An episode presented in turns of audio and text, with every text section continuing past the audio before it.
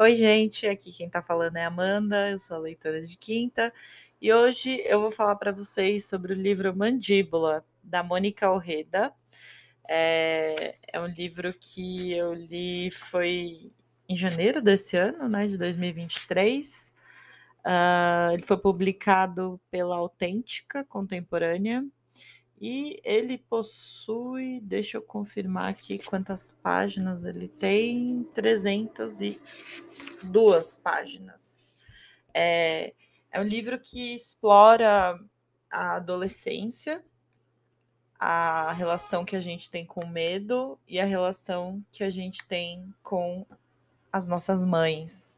Então é um livro para para perturbar as suas ideias. Então, eu recomendo demais a leitura, mas talvez não seja um livro de novo, não seja um livro para todo mundo. Até porque, apesar dele ter 300 páginas, eu achei esse livro muito denso, assim, achei o conteúdo dele bem complexo, assim, não foi um livro que eu sentei um dia e li, assim, apesar dele de você querer devorar essa história, de você querer saber o que acontece, uh, de você entender qual é a relação ali da, da vítima e do, do algoz. É, mas é um livro denso, é um livro difícil. E eu acho que ele é um levemente prolixo, eu diria. Ele tem uns trechos ali que é muito difícil de ser interpretado, então eu acho que uma análise desse livro ou um comentário sobre esse livro poderia ser um, um curso de psicanálise, poderia ser um, um curso sobre linguagem, um curso sobre literatura, sobre horror, sobre medo, sobre juventude, enfim, tem muitos, muitos pontos que a gente consegue olhar para esse livro e pensar sobre a vida. Então, acho que é um livro que ele exige um pouco do leitor, no sentido de que ele exige ali uma atenção para a história. Ele não é confuso, mas eu acho que ele, ele por vezes, ele é muito denso, assim, ele traz muito conteúdo em poucas palavras, assim.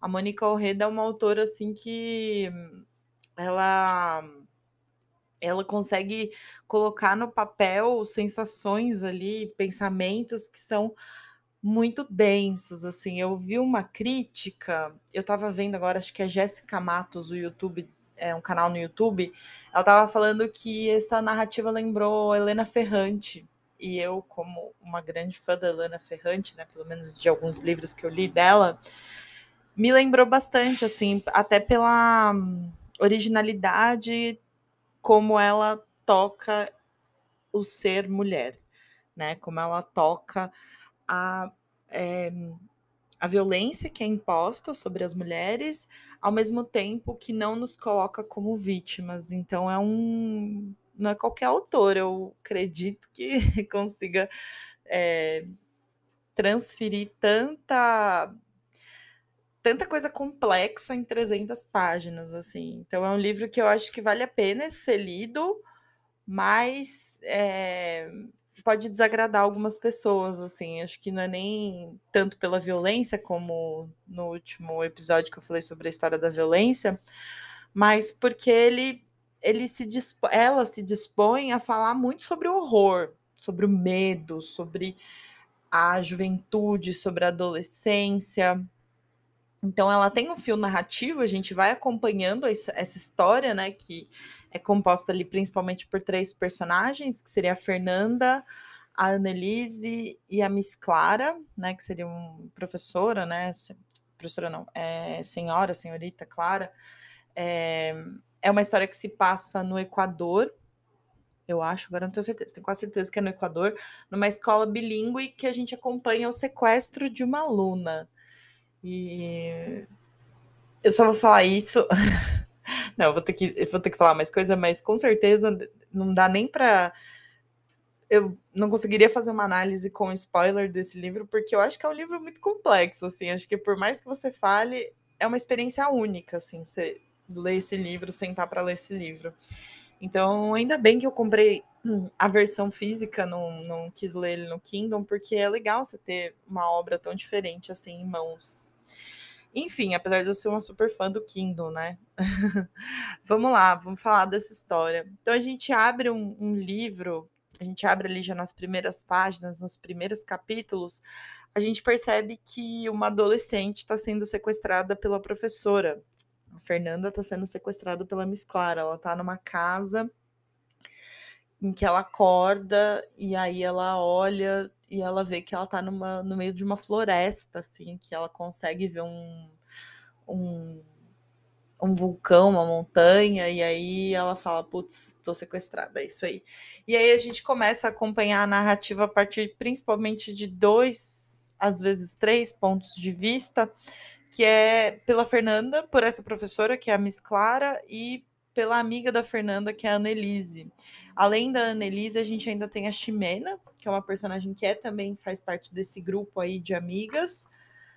Uh, a Fernanda, deixa eu lembrar, a Annelise, tem mais uma personagem agora que eu não estou me lembrando. Mas, enfim, é, essas são as principais ali que, que seguram o fio narrativo, mas a gente em um capítulo, a gente vê a história da Miss Clara. Nos capítulos seguintes, a gente vai vendo a história das adolescentes e como que elas se cruzam e por que, que ela foi sequestrada, né? E aí a gente só vai entender isso lá pro finalzinho do livro, né? Pro, já pro encaminhamento final. Então é um. É fácil de entender quem que tá falando o quê. É, apesar de eu achar também que talvez demore um pouco para ter esse desfecho. Acho que poderia não, não é nem um desfecho, né? Mas acho que é parte da história que é importante da gente saber, talvez, antes, né? E aí, nessa última parte, né, nesse último bloco, a gente entra num terror, assim, que é bem assustador, assim. Eu achei assustador, porque ele tem algumas coisas bem é, gráficas, ele tem algumas algumas descrições ali de cenas que são bem violentas, né? Que são explícitas, eu diria. Então é, um, é uma história que é também, eu acho que para quem gosta de terror, para quem curte, é...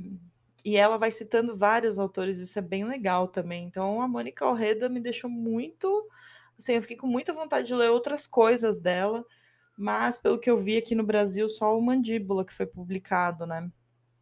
Mas enfim, é um livro que com certeza vale a pena. É, eu separei aqui algumas partes do que eu queria falar sobre esse livro.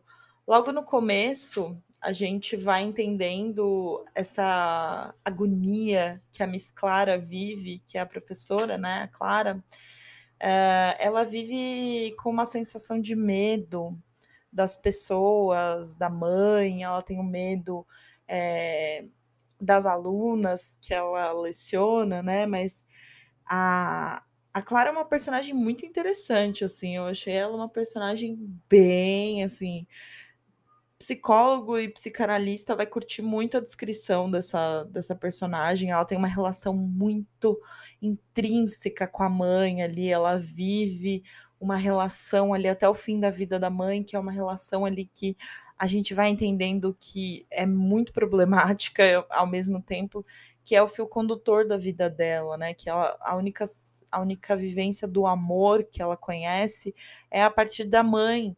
Tanto que a gente acompanha ali até uma coisa do desenvolvimento infantil, né? Que é o do se apaixonar pela mãe e depois de é, precisar ter esse corte, e ela não, nunca vem esse corte, então ela sempre mantém ali a mãe como uma praticamente um deus, né, na vida dela, que é, comanda os pensamentos dela, comanda as atitudes dela. Então, a relação que ela tem com a mãe é muito interessante, tipo, muito interessante mesmo. É... E ela tem ela leva ali uma coisa sobre a morte, né? Da a relação que a mãe tem com o seu filho, de, de biológica mesmo, de, de do filho que cresce no ventre e que aí se nutre a partir da energia da mãe, sabe? É uma coisa bem cósmica, assim, bem horror cósmico mesmo.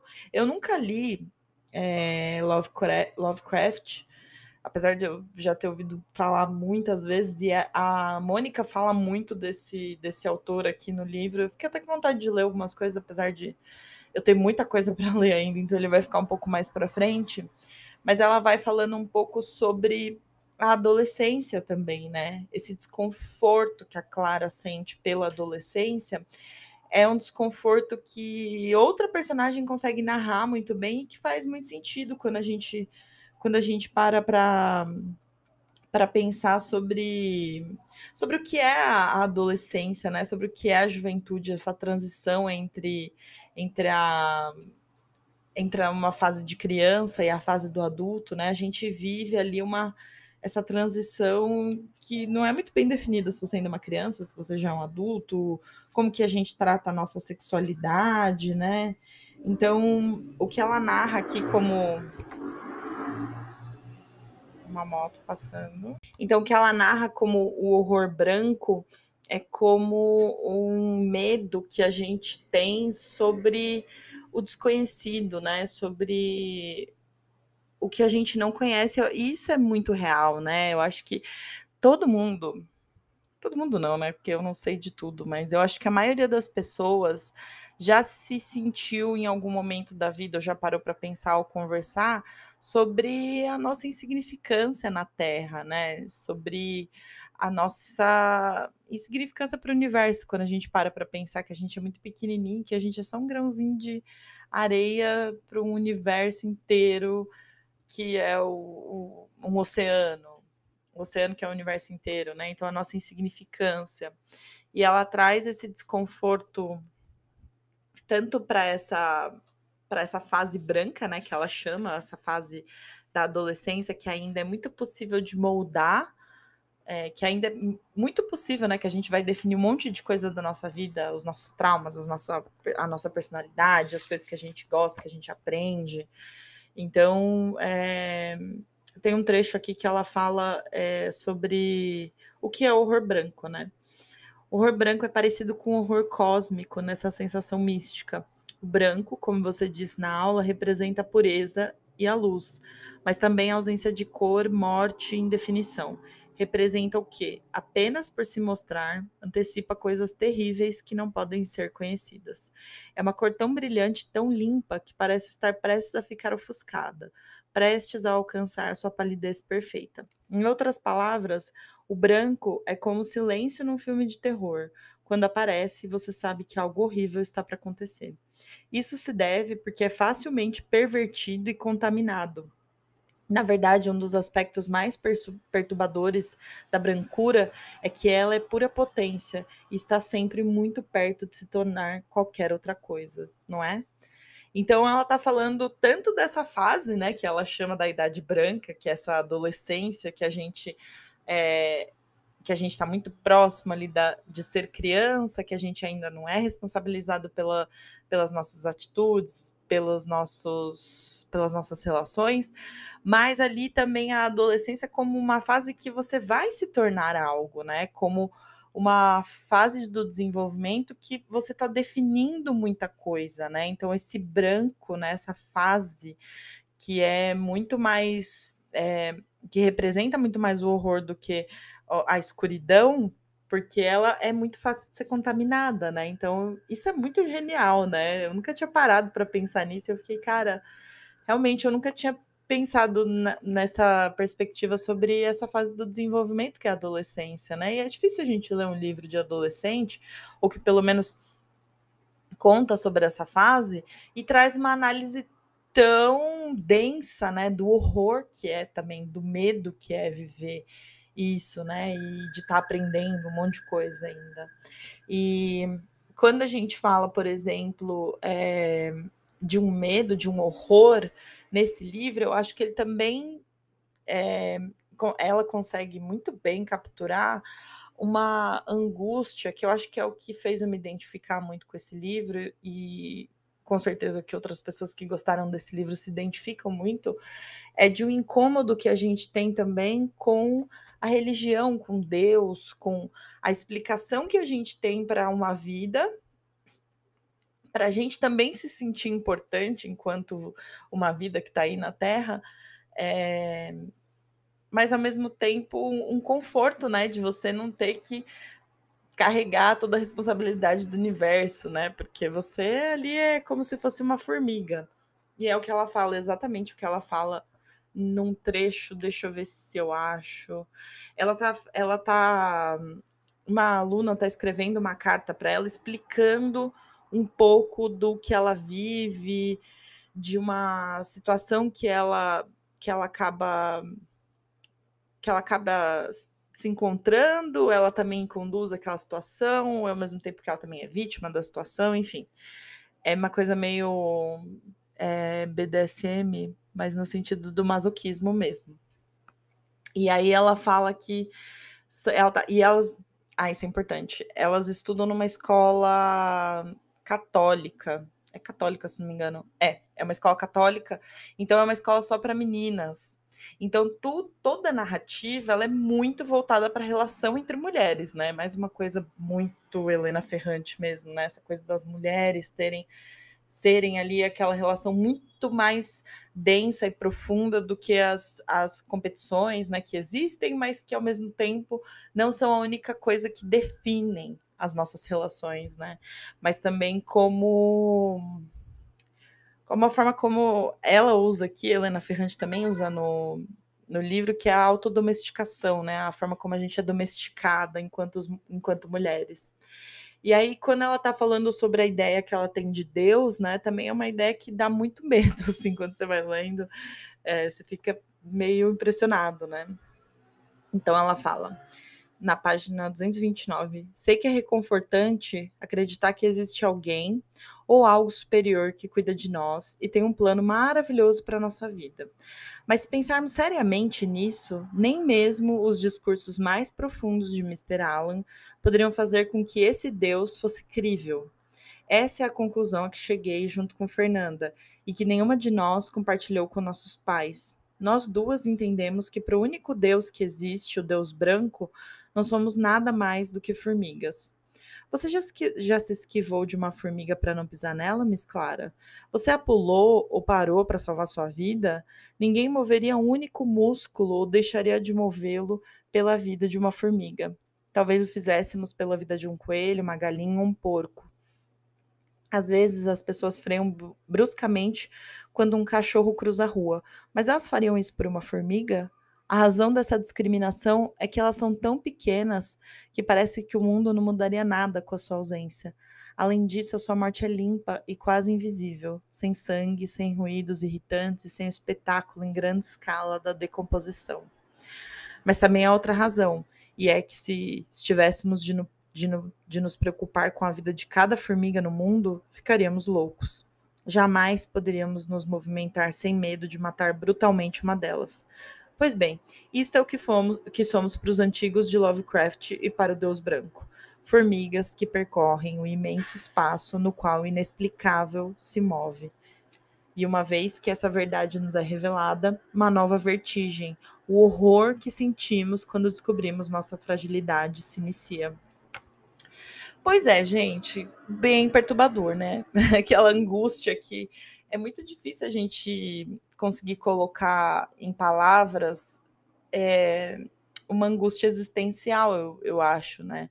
Às vezes a gente consegue se identificar com obras que falam sobre o niilismo, sobre, uh, sobre esse vazio, sobre as nossas incertezas em relação ao universo e sobre a nossa insignificância mesmo, que pode ser ao mesmo tempo reconfortante, é, também é perturbadora, né?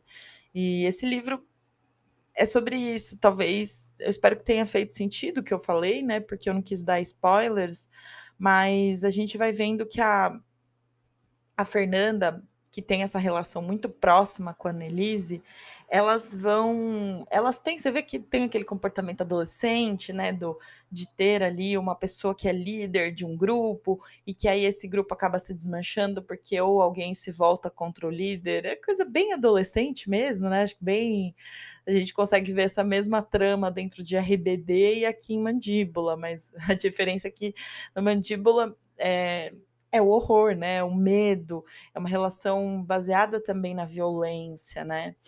E numa hierarquização ali das posições, né? Então a gente vê que tem uma questão da imagem, da beleza, delas serem muito bonitas, delas estarem numa fase muito, muito bonita da adolescência mesmo, né? Que é descobrindo a sua própria sexualidade, descobrindo sobre, é, sobre essas angústias, sobre essa, essa, esse medo que a gente tem das nossas mães, essa relação íntima que a gente carrega em relação ao que é a feminilidade, como a gente enxerga as nossas mães enquanto figuras né, que carregam essa feminilidade.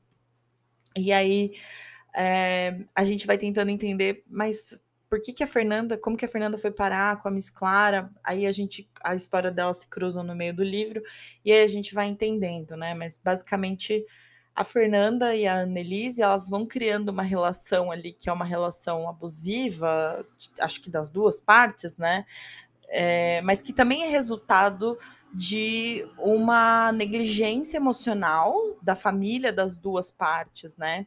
Tem alguns trechos que a Fernanda está em terapia, e eu acho que ele é psicanalista, se não me engano, que a gente só ouve o que ela fala. E isso é muito muito interessante da gente avaliar, porque o que fica numa terapia não é muitas vezes, né? Não é o que o, o psicólogo ou o terapeuta fala para gente, mas é o que a gente consegue verbalizar, né?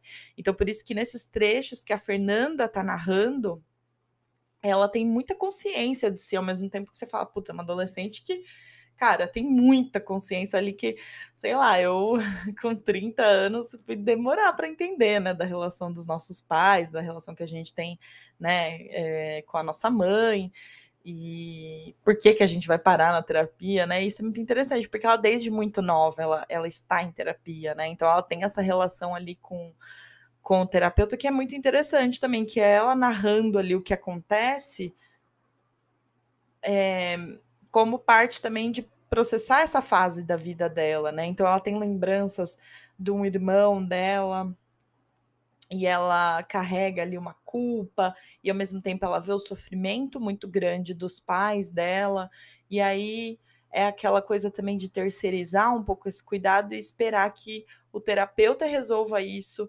é, com o adolescente, quando na verdade é, é a falta, é a ausência do, do amor paterno, materno, né? Isso é isso também fica muito marcado nessa história, né? Como como a relação com os nossos pais, ela molda a relação que a gente tem com o mundo, com as outras pessoas, né?